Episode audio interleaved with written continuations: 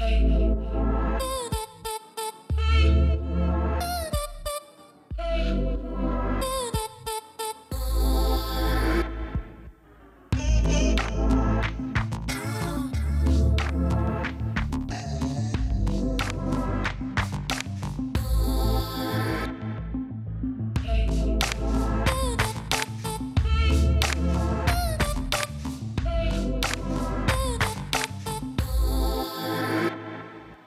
Nous avons la chance pour la deuxième semaine consécutive d'être dans un endroit extraordinaire qui est la Fondation Vuitton pour une collection extraordinaire, une collection anglaise qui est la collection Courtauld, qui d'ailleurs nous pose à tous, euh, j'allais dire français, euh, beaucoup de problèmes puisque fondamentalement on se demande ce que les grandes fortunes françaises ont fait justement de leurs peintres les plus célèbres pendant des années qu'ils n'ont pas achetés et qui sont partis soit chez les Russes, soit chez les Américains, soit de l'autre côté de la Manche. Et pour parler euh, de tous les sujets de 300 millions de critiques qui sont des sujets d'inspiration francophone, nous sommes dans ce cadre et avec ce célèbre tableau de Van Gogh dont on parlait déjà la semaine dernière, autoportrait donc à l'Henri Bandé. Et de l'autre côté, vous avez peut-être un des tableaux les plus mystérieux de l'histoire de l'art qui s'appelle Un bar aux Folies Bergères sur lequel des centaines d'articles ou de conférences ont été données. C'est une jeune femme qui est derrière un bar, donc Ophélie Bergère. C'est le dernier tableau qui a été peint par Édouard Manet, qui est mort de la syphilis. Donc, euh, euh, et, ce tableau est inouï. C'est tout simplement inouï. Il est là, juste à côté, et nous sommes ravis euh, de faire cette émission-là. Nous sommes comme d'habitude, avec Michel Serruti de la radio-télévision suisse, mon cher Michel. Je suis ravi. Nous sommes avec Sylvestre Desfontaines de la RTBF, que vous connaissez, que vous aimez, et je suis ravi aussi. Laura Tenuji de France Télévisions. Myriam Feignou, donc, qui nous a rejoint de Radio-Canada. Votre présence est plus, comment peut-on dire? Euh, Estimée? Non, mais estimé, c'est sûr. Estimable Plus rare. Oui, très rare. Vous êtes, non, pas mais rare, je suis pas très rare. avec vous. Mais, mais moi, moi aussi, c'est un bonheur. Et Estelle Martin, le TV5 Monde, qu'on se colle toutes les semaines, mais enfin, ça, c'est un autre sujet.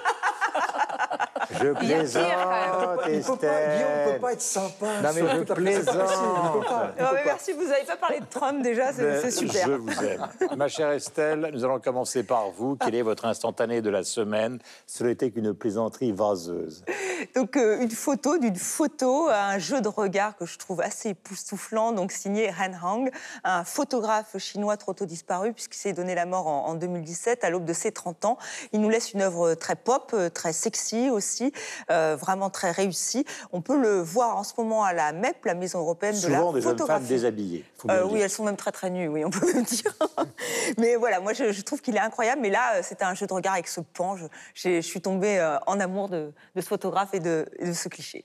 Myriam, Je vous ai porté une euh, image de la devanture de l'Espace Go, qui est un théâtre euh, où on va pour se faire euh, divertir, comme à peu près dans tous les théâtres, mais là qu'il faut ouvrir ses portes pour réfléchir, parce que les femmes en théâtre sont tannées de la précarité, d'être dans l'ombre et, de, et cherchent la parité. Donc, euh, une semaine de chantier féministe pour essayer de discuter avec les messieurs du milieu du théâtre pour avoir un milieu théâtral plus paritaire. à Michel Serruti. Puisqu'on parlait peinture, une photo d'un tableau assez célèbre de Gauguin, portrait d'une jeune fille Vaïté. C'est un tableau qui est exposé à la Fondation Janada dans le cadre d'une expo liée aux impressionnistes, collection prêtée par la famille Ordrup famille de collectionneurs danois. Sylvestre. Une photo de l'intérieur du musée Horta, qui est l'ancienne maison de Victor Horta, qui est pas très loin de chez moi. J'y passe euh, presque tous les jours. Euh, Cette maison et ce musée fêtent ses 50 ans. Et euh, pour ces 50 ans, il y a un certain nombre d'expositions, dont une exposition assez inédite à l'intérieur de la maison, qui sont des œuvres japonaises et chinoises qui ont appartenu à Victor Horta. Non, La photo de ces vinyles, car demain aura lieu à Dreux une vente aux enchères. Europe 1 met en vente 3500 vinyles. Donc vous allez avoir le choix, toujours confondu. Il y a du rock, du reggae, du rap, du jazz. aussi, la carioca, ça y est. Et la, la carioca, écoutez, je vais poser la question, Tac, tac, euh, tac, je vous donnerai des, des nouvelles. Et donc ils Non, sont... parce qu'il y euh, a Van Gogh et Gauguin, et il y a quand même Chabat et Gérard Darmon dans la carioca. Je sais, je rappelle que la- effectivement la semaine dernière, je vous ai parlé de cette je fameuse pétition sur la, la carioca, mais là, il est question de collector et de vinyle. Voilà, vous qui aimez beaucoup le rock, il y a peut-être euh, un vinyle des Rolling Stones collector que vous pourrez acheter demain. Voilà, puisque nous sommes dans cette exposition, ben autant vous montrer un portrait de Samuel Courteau, puisqu'il est, lui, avec son épouse, l'homme qui a réuni cette collection absolument phénoménale et au sein, desquelles, de, au sein de laquelle nous sommes. Euh, voilà pour les instantanés. Voici le sommaire, voici l'émission. 8 millions de livres vendus, traduits en 34 langues. Michel Bussy est un discret phénomène qui sort son 12e roman, J'ai dû rêver trop fort, et nous l'avons lu.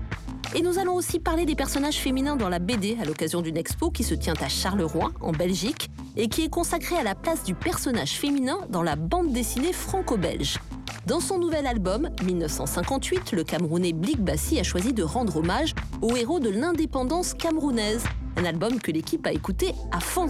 Instantané, invités et coup de cœur sont aussi au programme. 300 millions de critiques, c'est tout de suite. Premier sujet, il y avait la rue de Bussy, il y a maintenant Michel Bussy. 8 millions de livres vendus, traduits en 34 langues. Ne croyez pas que je sois ironique, Michel Bussy est un discret phénomène qui sort son douzième roman qui s'appelle J'ai dû rêver trop fort. Un titre emprunté à la chanson d'Alain Bachung, Vertige de l'amour, car Michel Bussy aime la chanson française, à tel point d'ailleurs euh, qu'il a écrit un des titres du nouvel album de Gauvincer, une chanson intitulée Que restera-t-il de nous? que l'on retrouve par bribes tout au long de ce roman J'ai dû rêver trop fort. Nous allons parler de Michel Bussy euh, juste après ce morceau chanté par Gauvincer, car ce Bussy, c'est un phénomène. Quand le jour sera levé, quand les draps seront lavés, quand les oiseaux envolés des rues où l'on s'est aimé, il ne restera rien de nous. Quand nos îles seront noyées, quand nos ailes seront broyées, quand la clé sera rouillée du trésor qu'ils ont fouillé, il ne restera rien de nous. Laisse-moi un peu de toi, une part de ton regard, un éclat de ta voix. Laisse-moi un peu de toi. Voilà, l'équipe s'appelle Que restera-t-il de nous? Et nous sommes face à ce phénomène qui s'appelle Michel Bussy. Alors, le grand procès, il est dans les, tous les journaux. Et il va évidemment euh, non pas s'installer ici, car nous ne sommes pas des procéduriers, mais c'est une réflexion, car il y a ceux qui considèrent que c'est une réussite phénoménale de littérature assimilée à la distraction, et d'autres qui considèrent que c'est l'exemple total de l'anti-littérature, puisque la littérature serait un projet esthétique et non pas un projet de divertissement. Maintenant que j'ai lancé le débat, je pars et vous allez vous frapper. Sylvestre. Ah, mais bravo Euh, Alors, euh, ce qui est intéressant, c'est qu'on a parlé de Michel Houellebecq euh, en son temps. Ce sont deux Michel, ce sont deux scientifiques, ce sont deux, euh, deux personnes qui ont eu une vie euh, avant de devenir euh, auteur. Lui, je crois que Michel Bussy, c'est à 50 ans qu'il a commencé à, avoir du succès. Non, non, non, ouais, un peu plus tôt quand même. Parce qu'il Ouais. était Il a- refusé il a avant, 53 il faut ans. le- Il a 53 ans aujourd'hui. Il a- une il a petite dizaine d'années, une petite dizaine d'années. Allez, allez, allez. Mais- et ce que je veux dire, c'est Ne que vous ils taquinez pas, les- répondez à la Ils sont tous les deux à l'extrémité d'un spectre, je trouve. Euh, ce sont deux phénomènes d'édition, euh, mais ce sont deux, deux genres littéraires complètement différents. Il y en a un effectivement qui est très euh, livresque, littéraire, comme euh, tu l'as dit Guillaume, dans cette approche presque très française de l'œuvre littéraire euh, avec un grand euh, L. Et puis de l'autre côté, effectivement, c'est de la littérature de divertissement. Euh, je vous allais dire que je ne tranche pas, que je suis très consensus à la belge, mais pour moi, les deux doivent et peuvent co- coexister. Euh, et moi, je vois aucun, aucun problème. C'est, dire, c'est presque un débat très franco-français. Hmm. Je pense que Myriam pourra en attester, parce que la limite entre culture et divertissement, grande culture et grand divertissement, petite culture et petit divertissement, bah, tout ça commence à, à sauter. C'est beau ce que tu dis. Oui, mais c'est quelque chose. et moi, je, Bah, je- c'est même la définition du pop art. Exactement, et c'est très le propos de. Jeff Koons, C'est- Dieu sait qu'on C'est très nord-américain comme approche, et ça existe depuis Ouais, toujours. absolument. Et euh, les, les- les- les nord-américains le font, et personne leur Absolument. dit oh mon Dieu, c'est grave, etc. Euh, dans le New York Times, euh, ils ne traitent pas de la même manière. on est euh, d'accord. Mais je veux dire, tout, la tout peut- chiclite et Philippe Roth. hein. tout peut coexister. Moi, ce que je trouve intéressant, c'est qu'au final, il n'y ait plus de porosité parce que l'un peut nourrir l'autre. Le, le- le côté divertissant n'est pas un gros mot. Je suis pas totalement sûre que les lecteurs et lectrices, euh, d'ailleurs je pense qu'il y a beaucoup de lectrices de Michel Bussy, aillent euh, lire après Michel Ah non, Houellebecq. non, mais on suis Non, pas non, totalement mais on sûre. est d'accord. Mais, Mais attendez, il y a une chose qu'il faut dire Mais- au départ, c'est qu'on va résumer en deux secondes, ou plutôt en 8 secondes, ou en 15 secondes, ou en 20 secondes, ou en 14 minutes. Choisissez. vous, vous choisissez, c'est pareil. Euh, donc, il faut quand même raconter de quoi il s'agit. C'est l'histoire d'une dame d'une hôtesse de l'air de Voilà. 53 ans. Et je rappellerai, euh, d'ailleurs, moi, pour moi, le succès de Michel Bussy euh, s'explique aussi parce que la lectrice, enfin, pardon, le lecteur en France est une lectrice de plus de 50 ans. Donc, en fait, c'est vrai Il qu'on faut rappeler dire... ce chiffre qui est important, c'est pas pour vous couper. 70% des romans sont achetés par des femmes. Voilà. Et alors là, Michel Bussy, il leur parle d'une femme de 53 ans, plutôt bien Donc il n'intéresse pas euh, Yann de l'air. Mais voilà, et oui, mais qui a un mari absolument euh, charmant, euh, qui en plus a un amant, euh, une histoire d'amour tumultueuse dans sa, dans sa jeunesse. Et donc tout de suite, il y a des éléments romanesques. Et en plus, il nous fait voyager à travers le monde. Parce que d'habitude, Michel Bussy, moi je l'avais rencontré, il, y a quel- il est absolument charmant. Bon, ça c'est juste un aparté. Mais surtout, il est normand. Il est normand et il parlait souvent de la Normandie. Et c'est vrai qu'il... il- Mais non, mais comme euh, Agatha Christie parlait très très bien de la Grande-Bretagne, où il y a d'autres auteurs de, de, de polar, parce que c'est du roman policier. très romanesque et avec beaucoup d'amour euh, à l'intérieur notamment du, du dernier. Mais il nous parlait quand même, il nous parle de lieux. Ça, je pense que ça, ça, ça contribue aussi au, au succès de- des, des livres. Et là, il nous emmène, bon alors là, Voilà, il nous emmène terroir, euh, en. Barcelone, il nous emmène à parce qu'elle est hôtesse de l'air, Nati, elle a 53 ans et elle a une vie euh, que beaucoup de femmes aimeraient peut-être avoir. c'est- Harlequin, c'est le principe il a un compris. C'est un peu le nous deux, le nouveau nous deux, sans les photos. Exactement, il a, compris, il a compris sa cible en fait. Et un roman policier aussi quand même, un peu totalement tiré par les cheveux. Mais, Bah oui, oui, c'est très mais il n'empêche Ouais, que ouais, on Mais sait pas. pas. marche. Mais franchement, Non, mais ça attendez, marche. la, la question, l'intention de l'auteur qui consiste à se dire je vais faire un livre qui serait digne de la collection Harlequin et je vais en vendre des centaines, il y a des dizaines d'auteurs qui voudraient obtenir ce résultat et qui n'y arrivent pas. Euh, et or, Bussy y arrive, Marc Lévy a joué aussi de ces romans qui se passent dans les aéroports à longueur de journée et il y est arrivé. À un Guillaume moment, Musso. Guillaume Musso, sur lui un registre beaucoup plus policier, euh, y est arrivé. Donc la question, c'est de savoir pourquoi Bussy ça marche là où les autres ça ne marche Bah, pas. parce qu'il y a une certaine qualité littéraire derrière. Enfin, euh, Harlequin, Oui. euh, pour en avoir Oui, oui. feuilleté un ou deux, c'est Est-ce pas... que vous lisez les Ah, c'est avocats vous. Mais non, mais à un moment donné, J'en ai lu, à un j'en moment ai donné, lu. c'est le genre de choses qu'on étudie dans les écoles de journalistes, des choses comme ça. Comme ça, à un moment n'a donné, ça. Puis on a même l'impression. Non, attendez, Non, mais- il n'a pas terminé, il faut Non, mais donc, donc c'est pourquoi ça marche? Parce qu'il y a une certaine qualité littéraire quand même, euh, et il y a aussi euh, un certain sens de la dramaturgie dans ce qu'il écrit. C'est pas écrit comme ça au kilomètre. euh, c'est pas juste des phrases qui vont toucher. euh, euh, et donc c'est un- ce qu'on appelle euh, en très bon français un page turner. Donc euh, il arrive vraiment à donner envie, à tourner, tourner, tourner les pages. Et donc c'est, je pense. Moi, je n'avais que- pas deviné hein, qui était, euh, qui était le, le meurtrier ou la meurtrière, on ne va pas divulgacher. Mais, mais après, c'est Dans totalement... Vous très vite. utilisez hein. Ah bah, Divulgacher. grâce à vous, Ah bah, grâce à vous. hein. contente. Maintenant, moi, je mets divulgacher à toutes les sauces. Mais, mais oui, il, il y arrive. C'est-à-dire que c'est encore une fois, c'est, on a du mal à, y croire hein, à la fin. Mais moi, j'avais pas, j'avais pas découvert. Enfin, je trouve qu'il a un talent pour euh, inventer une histoire euh, Ouais, assez a- complexe, une intrigue. Il y a un côté un peu de magie comme ça qui est, dont il saupoudre largement son livre et puis qui fonctionne bien. Ce qui est rigolo tout de même avec, pour moi avec Bussy, c'est que quand on parlait de- d'art et de divertissement, aux États-Unis, la littérature, enfin dans le monde anglo-saxon, la littérature est considérée voilà, comme un divertissement. Donc vous allez à l'université, vous apprenez à écrire des best-sellers, on enseigne la littérature de cette manière-là à écrire, ce qui n'existe pas du tout en France d'ailleurs. C'est ça qui est, qui est- qui est intéressant. En Suisse, ça a commencé à l'être un tout petit peu. Il y a, il y a une école aujourd'hui qui enseigne la littérature. Mais ce qui est drôle avec Bussy, c'est qu'il n'a pas suivi ces écoles-là et qu'effectivement, il est capable tout seul, comme un grand, d'arriver à signer des bouquins qui, qui- qui utilisent tous ces ressorts-là et qui ont la reconnaissance du public, et ça marche formidablement bien. Donc en même temps, euh, c'est un cas d'école presque aussi pour l'enseignement aux États-Unis ou l'enseignement de la littérature, parce qu'il n'a pas eu besoin de passer par là, et il- arrive à un résultat qui est, voilà, qui est, qui est, bon, au niveau des ventes, Alors- qui, qui fonctionne très bien, y compris à l'étranger, pas simplement en France d'ailleurs. Oui, alors on va justement faire un petit tour sur Internet pour voir ce que les gens qui sont sur Internet disent de Bussy. Ben, c'est Euh, de, essentiellement. de Bussy, euh, vous m'avez compris, l'autre, parce qu'il y a la rue de Bussy, il y a Michel Bussy et il y a deux Bussy. Non, Alors parlons de alors- Michel Bussy, Il y a deux Bussy. Donc, c'est surtout des femmes qui s'expriment. On le voit à, à leur, leur nom sur les réseaux sociaux, beaucoup sur Twitter. Lui n'est pas très, très actif et il a bien raison parce qu'on on l'est à sa place. Et c'est des véritables fans. Alors, elles se donnent entre elles les techniques de lecture.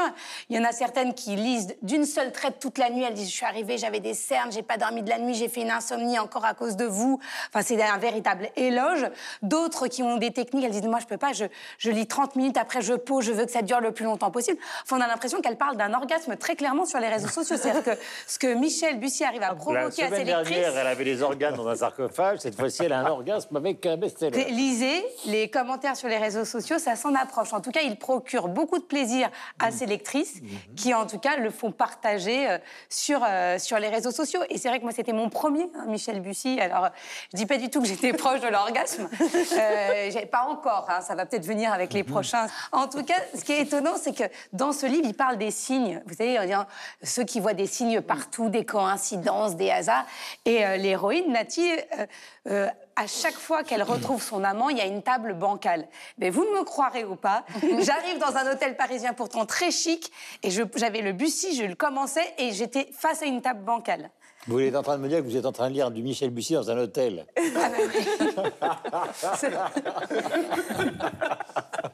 C'est chic. Que faisait-elle dans l'hôtel avec son Michel Très Bussy déçue, mais rien n'arrivait de pareil. Lisant mon Bussy.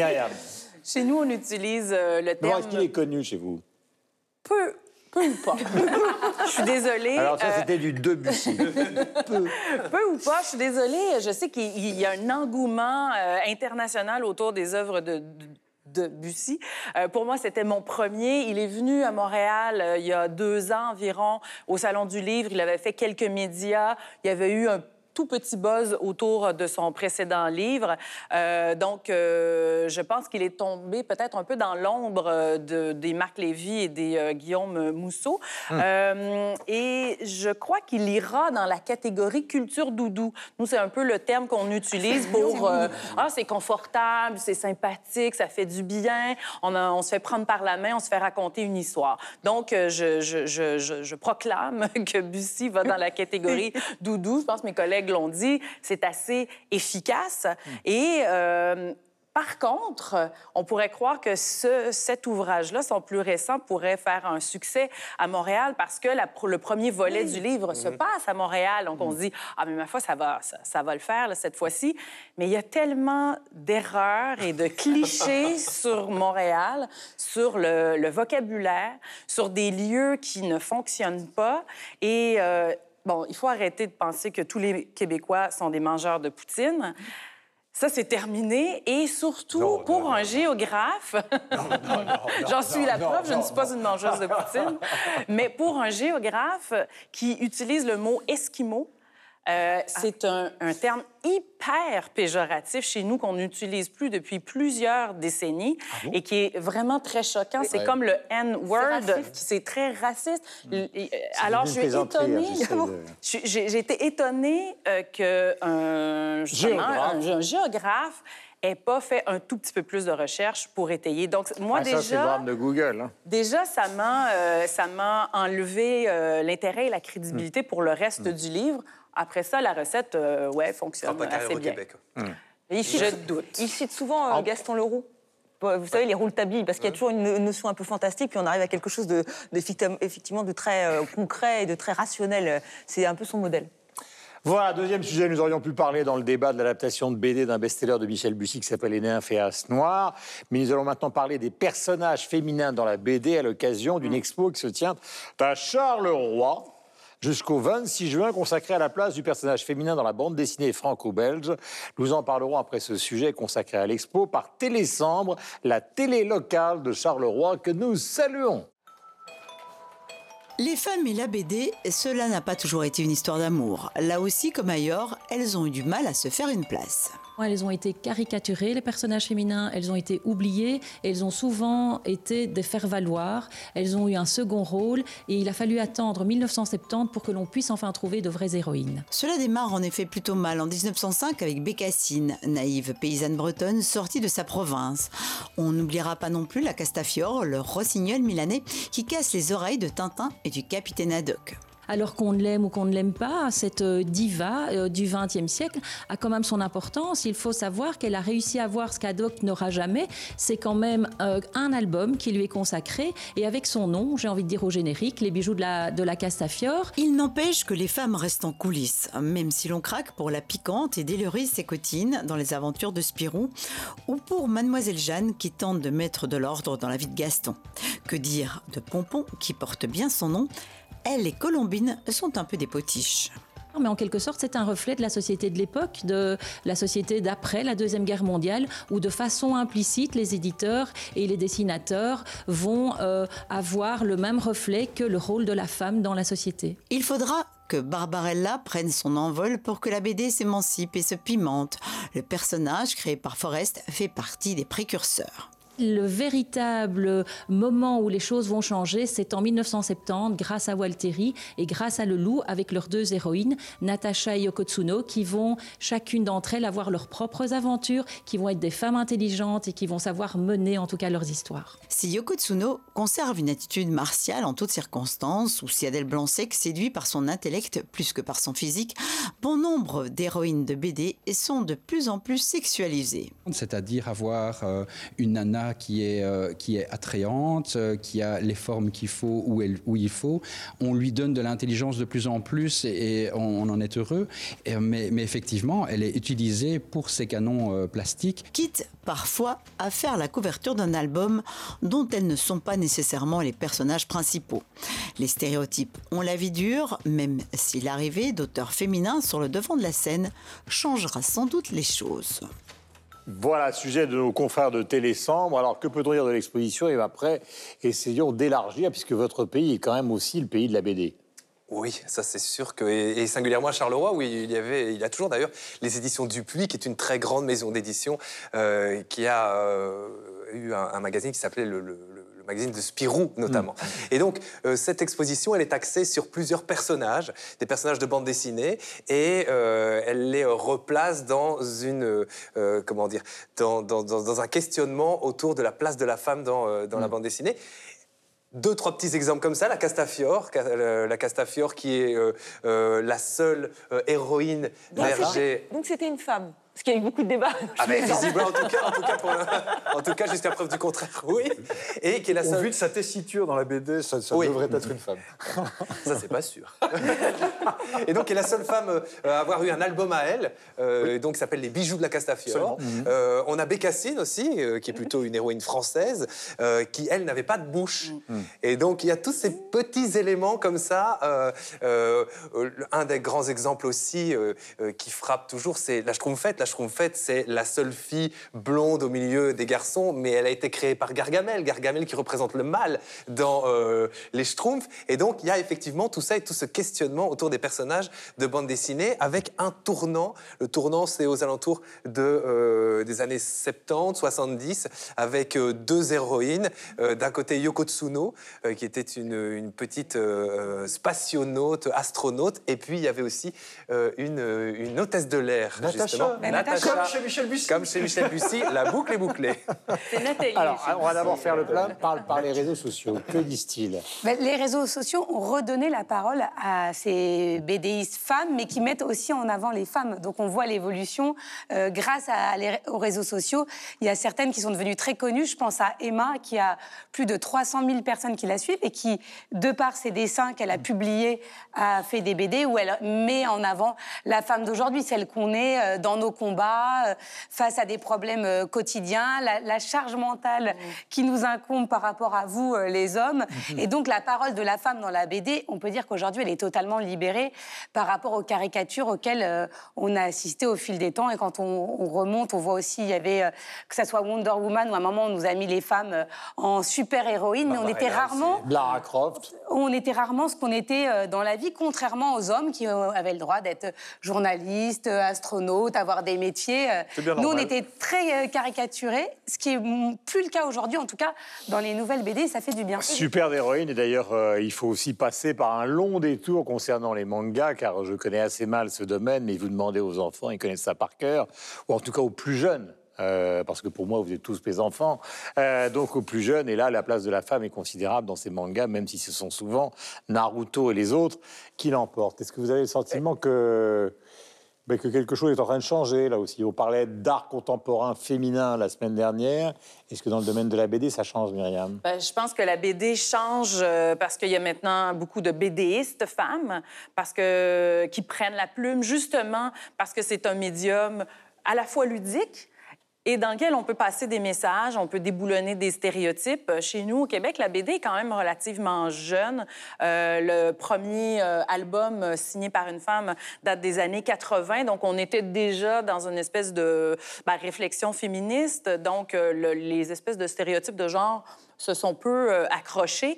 Et aujourd'hui, dans la jeune génération, on voit plusieurs femmes qui euh, prennent la plume pour, euh, en BD pour pouvoir justement déboulonner ces mythes sur euh, l'apparence physique. Sur tout à l'heure, euh, on parlait, Laura parlait de la charge mentale.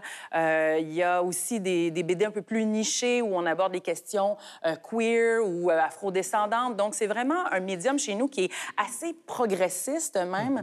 Et même si le milieu de l'édition est assez masculin, il y a vraiment, vraiment beaucoup de, de- de- de femmes. Je pense no- notamment à Catherine Oslo ou à Myrion Mal qui, euh, justement... euh, Il y a Julie euh, Doucet aussi. euh, oui, oui, Julie Doucet, tout à fait. Donc, et- c'est un métier qui existe, c'est une pratique qui existe et qui est en pleine expansion. et qui est en pleine expansion et qui est plus juste un métier, mais qui est vraiment euh, considéré comme une forme d'art à part entière.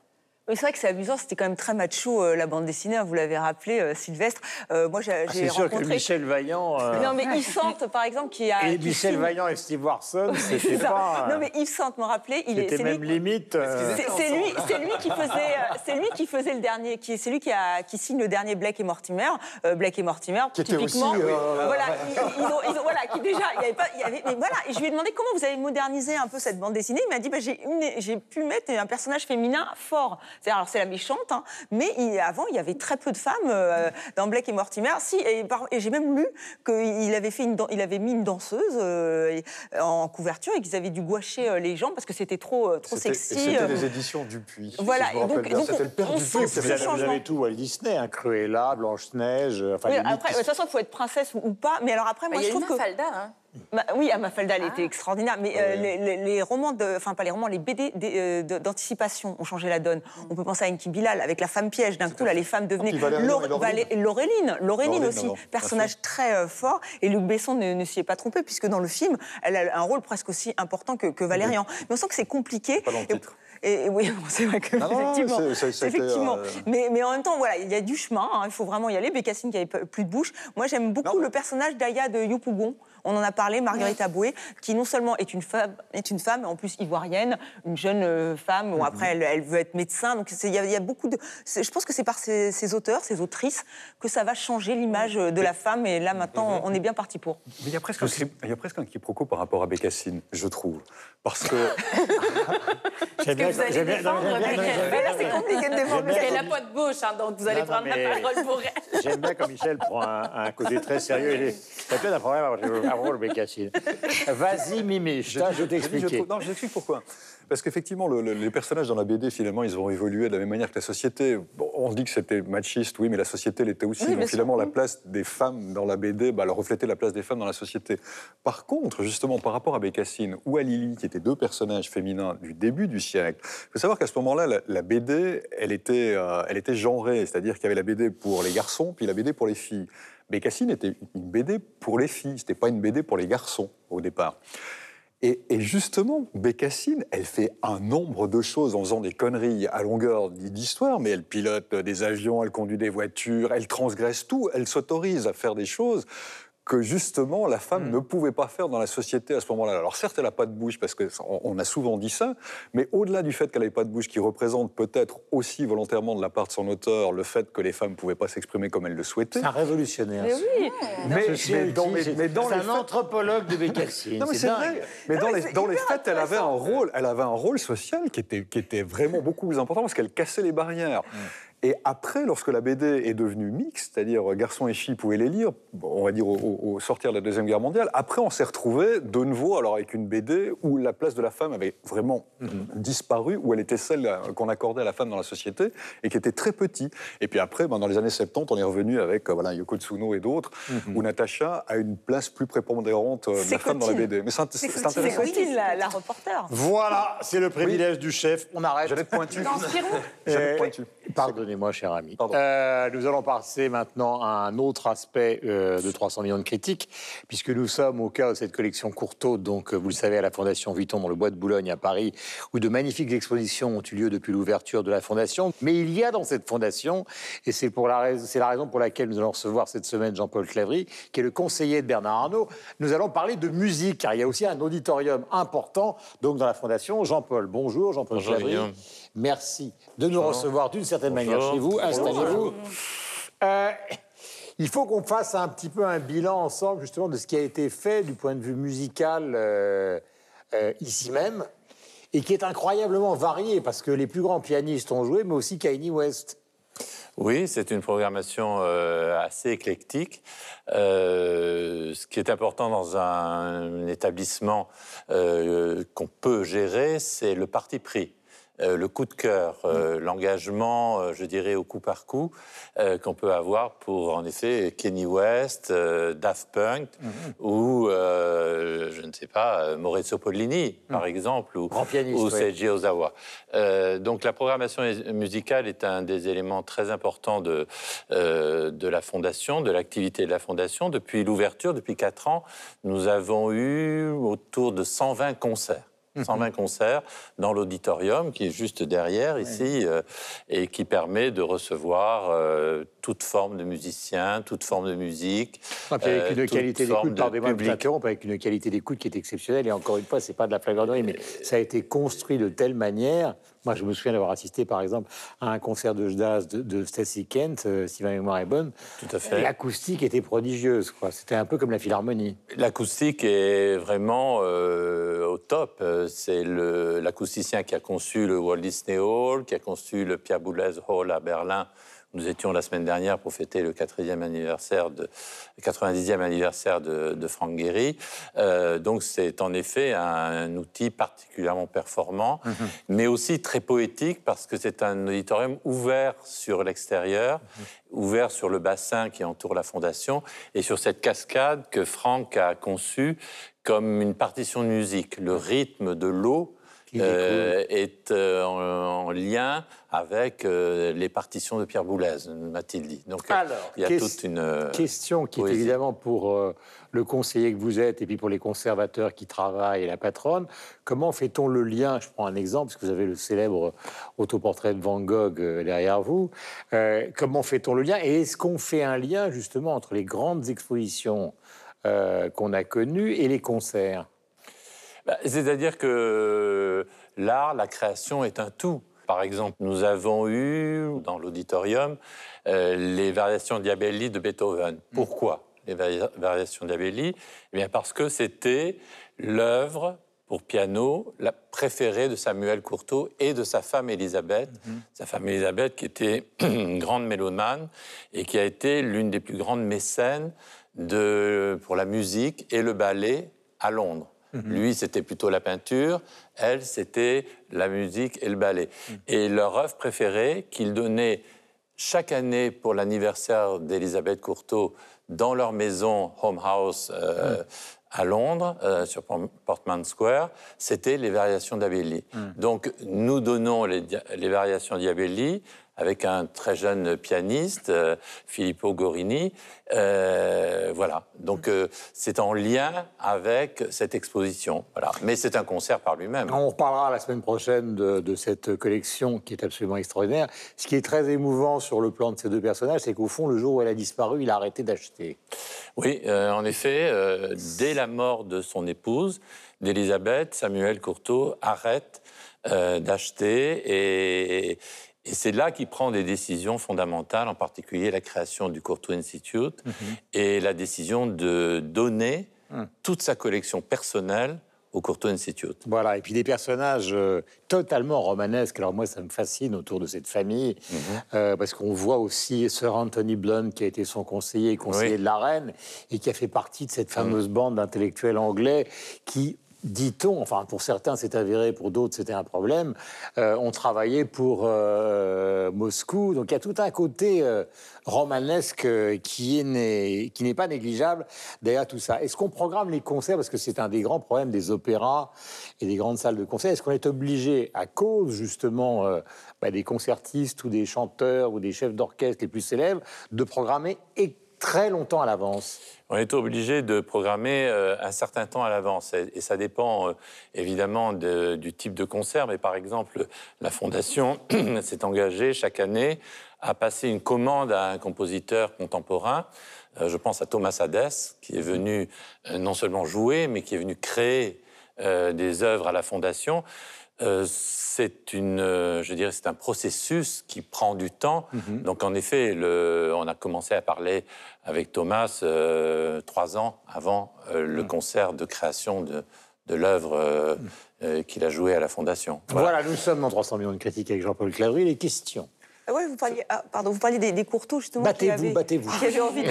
Estelle, je serai galant. Pardon, voilà. mais non, mais juste, je revenais sur euh, la musique. hein, vous l'avez dit, de- c'était de, grands mélomanes et ils avaient mis en place un, un système pour euh, de tarifs réduits pour euh, démocratiser euh, justement euh, l'accès à la musique. Est-ce que c'est aussi une volonté à la- ici à la Fondation Vuitton? Oui, euh, la Fondation euh, Vuitton a toute une politique, euh, par, par exemple, en faveur du jeune public ou du public euh, beaucoup plus âgé. Donc, il y a une, en effet, il y a, un tarif, il y a des, des méthodes pour les familles aussi, euh, des formules qui leur permettent d'accéder tant aux expositions qu'aux concerts, à des tarifs avec des cartes pour famille, où on peut, avec une carte, venir avec deux ou trois enfants. Enfin, en effet, il y a toute une politique de, diffusion et d'accès euh, à nos expositions, à nos événements. Merci Estelle, merci Jean-Paul. On se retrouve la semaine Guillaume. prochaine. Dans son nouvel album qui s'appelle 1958, le Camerounais Blik Bassi a choisi de rendre hommage aux héros de l'indépendance camerounaise et plus précisément à Ruben Oum exécuté en 1958 justement. Nous parlerons de cet album après un extrait d'un morceau qui est intitulé Wed.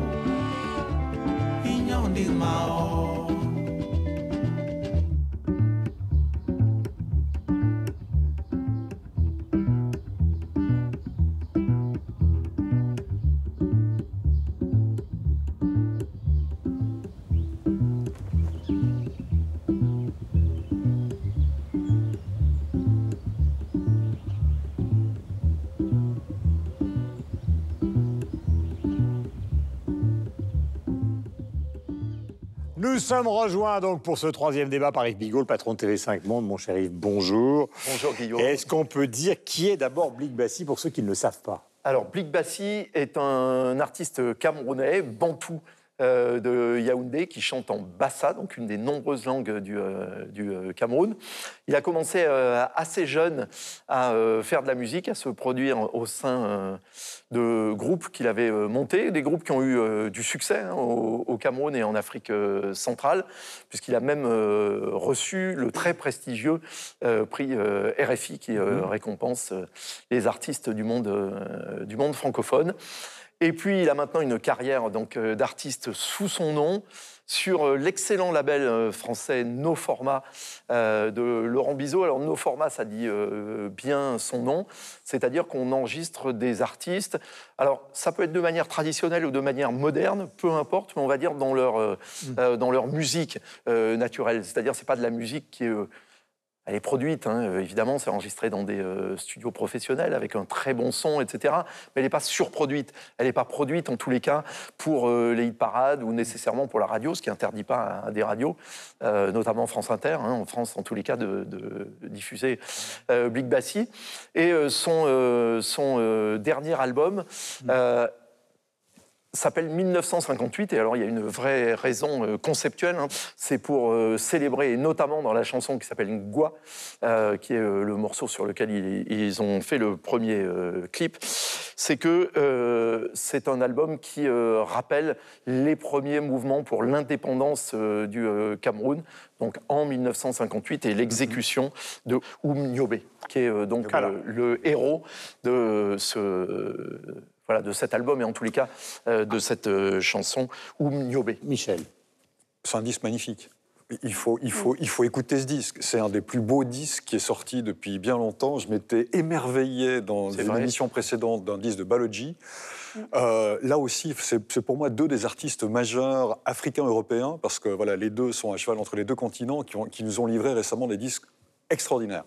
Blik Bassi, euh, non, c'est quelqu'un qui est complètement métissé, mais dans le bon sens du terme. C'est-à-dire que c'est pas un assemblage, c'est pas une juxtaposition de musique. C'est-à-dire qu'il a fait un métissage. C'est une musique à lui qui est complètement ancré dans une réalité africaine de par la langue, de par les rythmes. Mais comme il vit en Europe, ben voilà, vous avez un peu d'électro. Euh, il a fait un précédent disque, on était plus du côté du delta, du blues mississippien, Skip James et autres. C'est sa musique, c'est sa réalité, c'est celle d'un artiste qui a une quarantaine d'années aujourd'hui et qui est voilà, qui est globalisé dans le sens où il vit en Europe, il a des, origines africaines. C'est vraiment un disque absolument magnifique. Hum. Et en plus, dans ce disque-là, il y a le fond et la forme, puisque voilà, il revient sur un, un, fait historique euh, de, de l'indépendance camerounaise qui va aussi dans un courant, me semble-t-il, euh, aujourd'hui de certains artistes africains, notamment en littérature. On avait parlé dans cette émission ben, Les cigognes sont immortelles de, de Mabankou, ou Camarade Papa de Gauze, ou Confidence de, de Max Lebé, l'auteur camerounais qui vit en Suisse, qui parle aussi de, mmh. de Ruben Oumniobé, où on se réapproprie l'histoire africaine pour la raconter à travers ses propres yeux et pas à travers le prisme de, de, de je sais pas, de, blancs ou d'occidentaux ou d'européens. C'est vraiment de la belle ouvrage et qui a une identité propre. C'est vraiment ça qui est important. C'est une identité propre. Est-ce que vous avez l'impression, Sylvestre et Myriam, qu'il y a du côté des artistes africains, disons, une sorte de militantisme qui aurait totalement disparu des scènes occidentales classiques? Je ne sais pas si je peux bien répondre à la question. Par contre, en, demi-teinte, on a beaucoup parlé d'appropriation culturelle au Québec euh, au cours de l'année 2018. Et ce que je trouve que Blick Bassi fait, c'est qu'il le prend son rôle, c'est-à-dire euh, il se réapproprie sa culture, il la partage, il redonne l'envie aux jeunes Africains de fouiller dans leur histoire et d'être fiers de leur histoire. Euh, Yves le disait tout à l'heure, il chante en langue bassa et ça, c'est une raison importante pour lui. Il veut euh, mettre de l'avant les langues qui sont en train de s'éteindre. Il a un studio au Cameroun où de jeunes euh, musiciens vont enregistrer. Mm-hmm. Donc, je trouve qu'il fait, en plus de faire de la vachement belle musique. Il utilise son, son statut, son savoir, son charisme pour pouvoir euh, faire le travail mm. d'ambassadeur d'une Afrique moderne et mm. résolument ancrée dans l'ère du temps. Et euh, dans, cette question, dans ce questionnement sur l'appropriation culturelle, on a aussi réalisé que c'est difficile pour certains artistes internationaux ou euh, immigrants de prendre la parole, ben, lui, il a la parole et mhm. je pense qu'il ouvre les portes euh, justement de cette, de cette prise de parole d'une jeune génération africaine. On dit vachement au Québec. C'est à votre... Euh, je, je, crois que c'est à cause de vous. Je me frotte trop aux Européens pour dire vachement. Je, pense, je pensais qu'on disait caribouement. Vous n'étiez pas là tout à l'heure. Il faut finir avec les clichés du Québec. Ce qui est fascinant avec cet album, c'est qu'au départ, ça s'appelle 1958, donc ça fait référence au passé, mais qu'il est complètement dans le futur, euh, et même pas de la musique africaine, mais de la musique tout court. Il n'y a ni mimétisme, ni syncrétisme dans, dans, dans ce qu'il fait. C'est vraiment complètement particulier. Et ce qui est génial, c'est qu'il chante dans une langue qui n'est ni le français, ni l'anglais, ni l'espagnol ou l'italien, qui sont des langues qui pourraient nous, nous toucher euh, mhm. plus particulièrement, mais dans une langue que euh, moi, personnellement, je maîtrise pas, et pourtant ça ah passe. non, non, je, suis désolé. Pas encore. Je l'ai fait en quatrième langue et j'ai tout oublié. Mais, euh, et c'est ça qui est très intéressant. Euh, pour moi, le, le, cœur de cet album, c'est dans, euh, dans les cuivres. alors, c'est pas proprement parler une fanfare, mais quand je l'écoute, ça me fait penser à une fanfare, mhm. et des fanfares qu'on retrouve en Suisse, en Belgique, en France, au Canada, mhm. et en Afrique aussi. Et cette fanfare est utilisée, ces cuivres sont utilisés euh, comme je ne l'avais jamais entendu être utilisé. C'est vraiment, euh, euh c'est très, très, difficile à expliquer quand on ne l'a pas, pas entendu. Il faut, vraiment l'écouter. C'est d'une délicatesse. C'est joué vraiment de manière très, euh, très fine, euh, très surlignée comme ça. Et c'est vraiment absolument. C'est la dentelle. c'est magnifique. Alors que la fanfare, théoriquement, c'est et, ce qui est fin hein. aussi, c'est que son concept, parce que souvent, j'ai souvent peur quand les artistes arrivent avec un concept, c'est-à-dire autour de ce, de ce leader. Euh, on, parfois, les artistes nous enfoncent un peu dans la gorge le concept, mais lui, il le fait avec une hmm. délicatesse, une intelligence. Quand on prend le temps de lire le livret qui accompagne l'album, on a envie de. Moi, je l'écoutais sans, sans l'histoire. À propos de lecture, juste encore. Un petit mot, parce qu'il faudrait que. je, veux juste dire ça parce que c'est important aussi pour Allez-y, mon C'est-à-dire qu'il est musicien, mais, il est écrivain, ce garçon. Mm. Hein. Il a écrit un livre qui est paru chez Gallimard qui s'appelle Le Moabi Cinéma, qui a été auréolé du Grand Prix de la littérature euh, africaine euh, noire, si je me rappelle bien du, titre, en 2016. Il y a une vraie démarche. Mm. C'est un artiste complet qui a une vraie démarche. Et le bouquin, je ne l'ai pas lu. Voilà, je connais des personnes qui l'ont lu. Le bouquin, paraît-il, est très bien, lui aussi. Voilà. Voilà, vous voulez dire que c'est mieux que Loudoyon, quoi. C'est ça que vous voulez dire. Ah, ben de loin. Il y a du fond, il y a de la forme, vraiment. Non, c'est ma tête de turc ces derniers temps. Non, mais c'est vrai- que c'est- c'est magnifique à écouter. Même si on n'a pas la traduction, on peut se laisser porter.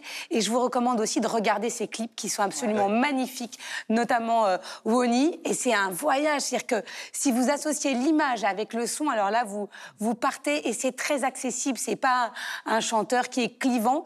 Et effectivement, comme il s'exprime euh, sur les réseaux sociaux également, il ouvre un dialogue avec les jeunes et tout le monde lui rend hommage. C'est-à-dire qu'il a vraiment une vraie communauté très active sur tous les réseaux sociaux, notamment euh, sur YouTube, qui lui disent merci, qui lui disent merci pour ce dialogue que vous ouvrez, merci de dénoncer certaines choses, parce qu'à un moment dans, dans les paroles, il dit euh, notre pays meurt, nous ne faisons que boire de la bière.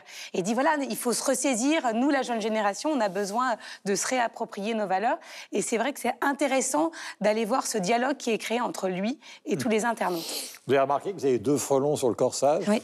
Ils sont magnifiques. C'est vous qui les mêmes que vous Exactement les mêmes. Nous mais pourrions peut-être nous revoir après l'émission Alors pour les coups de cœur. Michel, nous allons échanger nos frelons dans une intensité de sarcophage. Allons-y, Ah, Michel. Bref, puisqu'on parlait Ah, de fond et un forme, un déconner. album, de la musique également que l'on doit à une, euh, une jeune musicienne suisse du nom euh, eh bien, de Flesh Love. Euh, C'était la première voix du groupe Cadet Bostani, puis elle a quitté le groupe et depuis elle fait une carrière solo. Son disque s'intitule Naga Part 1 ou Part 1, je ne sais pas si c'est du français ou de l'anglais, c'est paru chez Musique Sauvage.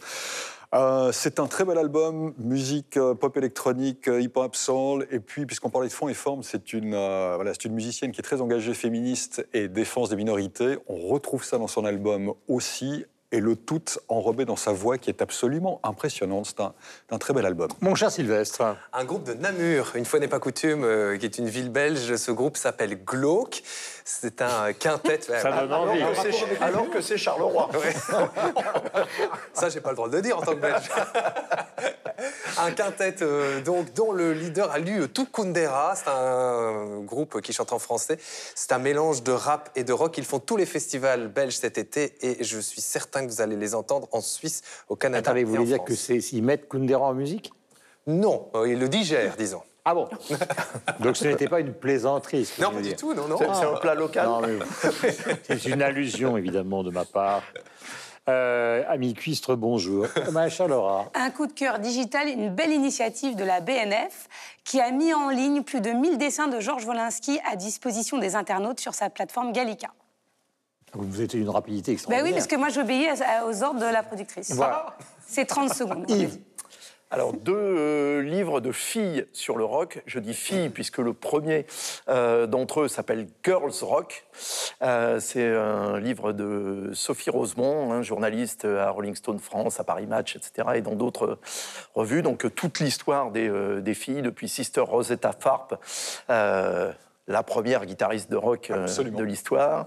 Euh, voilà, et le deuxième est de Maud Berthomier. Donc, euh, alors, Sophie Rosemont, c'est aux éditions Nil. Euh, Maud Berthomier aux éditions Tristam. C'est un voyage à travers euh, les États-Unis de la rock critique où elle a rencontré bon tous Oui. ceux qui ont inventé la rock critique, donc de Peter Guralnick à tous leurs, Marcus, leurs héritiers, Grill. Marcus, évidemment, etc. Elle les a tous rencontrés. C'est absolument euh, passionnant et je pense que c'est un ouvrage, comme il est unique et inédit, qui aura une carrière internationale. Oui, c'est vrai, d'autant plus qu'elle montre que c'est pas du tout un groupe uni, parce qu'il y a d'un côté ceux qui considéraient qu'ils avaient presque un point de vue théorique sur le rock'n'roll, etc. Et de l'autre côté, ceux qui étaient, de- enfin pour simplifier, de joyeux fêtards qui accompagnaient le mouvement, etc. etc. Ce qui ne veut pas dire qu'ils avaient moins de talent, donc le livre est effectivement passionnant. Mireille. Et parfaitement littéraire. Si l'histoire des femmes dans le rock est touffue, celle des femmes en hip-hop est très mince. Chez nous, il y en a, euh, on peut les compter sur euh, les doigts d'une main, les femmes qui font euh, du hip-hop et qui peuvent en vivre. Et il y a une des figures de proue qui s'appelle Sarah May. Ça fait déjà un petit moment qu'elle roule sa bosse chez nous et là, elle sort un album le 5 avril prochain. Ça s'appelle Irréversible. J'ai déjà entendu quelques-unes de ses pièces. L'énergie est là, le flow est là, les textes sont là. Donc enfin, peut-être l'industrie va comprendre que les femmes en hip-hop, bah, ça le fait. Voilà, Melchior, c'est un tout jeune auteur, Les Chutes au Diable Vauvert. C'est un livre de poésie. Je ne vais pas euh, avoir le ridicule de vous euh, euh, lire un poème de Melchior. Ce qui est très intéressant, c'est qu'il mélange à la fois justement des poèmes, j'allais presque dire classiques, avec des textes qui sont des textes en prose. Et puis alors, puisque nous sommes ici, il faut absolument lire par Nathalie Obadia, qui est une galeriste, donc marchande d'art, et en même temps conférencière à Sciences Po, cette géopolitique de l'art contemporain qui part justement de la période qui est derrière nous, de la collection Courtauld, jusqu'à ce qui se passe aujourd'hui, en passant par les grands artistes abstraits américains. Euh, et on apprend énormément de choses sur le rôle des marchands, de la politique, du soft power, des origines politiques aussi d'un certain nombre d'artistes qui ont accompagné, par exemple, le débarquement culturel de l'Amérique en Europe, mais qui étaient à titre personnel au départ trotskistes, comme par exemple, il y a peu de gens qui savent que Marc Rothko, par exemple, était trotskiste, comme Barnett Newman, qui a été candidat anarchiste à la mairie de New York. Donc euh, c'est une foultitude de... Jospin. Comment? Oui, ou Lionel Jospin, mais qui a fait une œuvre picturale quand même, euh, comme Jean-Luc Mélenchon, beaucoup moins significative. C'est le moins qu'on puisse dire. Comme quoi, tous les, tous les trotskistes ne font pas des chefs-d'œuvre. Merci, on se retrouve la semaine prochaine.